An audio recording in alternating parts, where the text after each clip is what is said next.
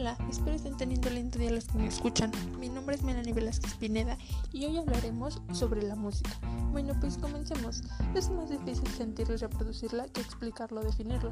Todos entendemos qué es la música, pero ¿cuántos podemos poner en palabras cuáles son sus características iniciales o aquello que le da sentido? El término música tiene su, su origen latín, pero a su vez se deriva del griego, musique, y hace referencia a la educación del espíritu, la cual era colocada bajo la actuación de las musas de las artes. Puede decirse que la música es el arte que consiste en dotar a los sonidos y los silencios de una cierta organización. El resultado de este orden resulta lógico, coherente y agradable al oído. Existen diversos principios que permiten llevar a cabo esta organización de los sonidos y silencios. La armonía, la, la melodía y el ritmo por citar tres elementos, son cuestiones que debe tener en cuenta a la hora de generar música. Lo que hace un músico, ya sea profesional, aficionado o hasta improvisado, es tratar de generar alguna sensación en el oyente. La creación musical estimula la percepción del ser humano y puede desde entretener a la persona hasta aportarle algún tipo de información. Cuando un cuerpo vibra, produce un movimiento que modifica la presión y se transmite en el aire. pudimos ser captados por el oído. Eso es ni más ni menos que un sonido. Cuando no hay sonido, nos encontramos con el silencio, que a diferencia de lo uno podría pasar para poder ser absoluto debido a la existencia de la atmósfera. La música es definitiva, consiste en, combinar sonidos y silencios. Los sonidos a su vez pueden ser infinitos, ya que es posible trabajar con innumerables variaciones de duraciones, intensidades, alturas o timbres. También esta es un arte que acompaña la vida del ser humano desde los comienzos de la historia. Según explican ciertas teorías, su origen tuvo lugar a partir de intentar imitar los sonidos que existen en la naturaleza y sonidos provenientes de la parte interna del ser humano, como el latido del corazón.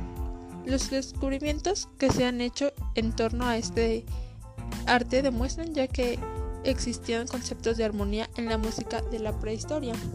Ya con el paso del tiempo se desarrollaron ciertas teorías para explicar el, sentido de la música. Lo que nadie puede explicar con certeza es que tienen los sonidos que pueden tocarnos el sistema nervioso y emocionarnos a punto que ninguna otra cosa puede hacerlo. La música tiene por ende mucho de misterio, de magia y presenta para nosotros un mundo que no somos totalmente capaces de comprender, pero al que llegamos una y otra vez de forma irreversible. La música también no solo es un arte, también muchas personas recurren para llevar a su vida la felicidad, también en otras ocasiones para, para acciones terapéuticas que utilizan esta música.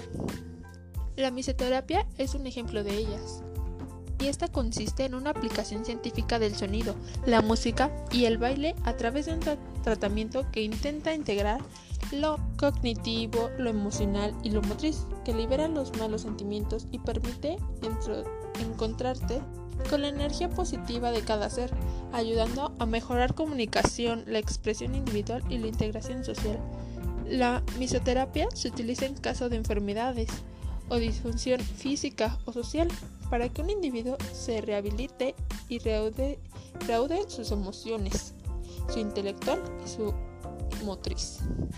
Industrialización de la música en el siglo XX clasifica más profundamente el hablado de los géneros actuales. La clasificación tiene como una base una dualidad, la cual es la música clásica y la música moderna. Dentro de estas dos ramas se añade otra, la música cultural y la música tradicional. Otra clasificación alude al origen de la música eléctrica o instrumental. La música tiene aproximadamente 51 subgéneros. Algunos de estos podrían ser la bachata, el rock, el trap, la salsa, la cumbia, entre otros muchos más. Pero algunos de los más populares es la, la música electrónica, es la cual es producida por DJs o la música de rock que ha ido evolucionando desde la década de 1950. Otras también es el electro y la música pop que en ella se han visto muchos artistas que destacan mucho, como Lady Gaga, Madonna, Britney Spears, entre otros. Otra ahorita muy, muy sonada es el reggaetón. Este proviene de América Latina y el Caribe. Mucha gente en cuanto escucha esta música le dan ganas de bailarla. Bueno, pues esto ha sido todo por el tema de hoy. Espero escucharlos en el próximo tema.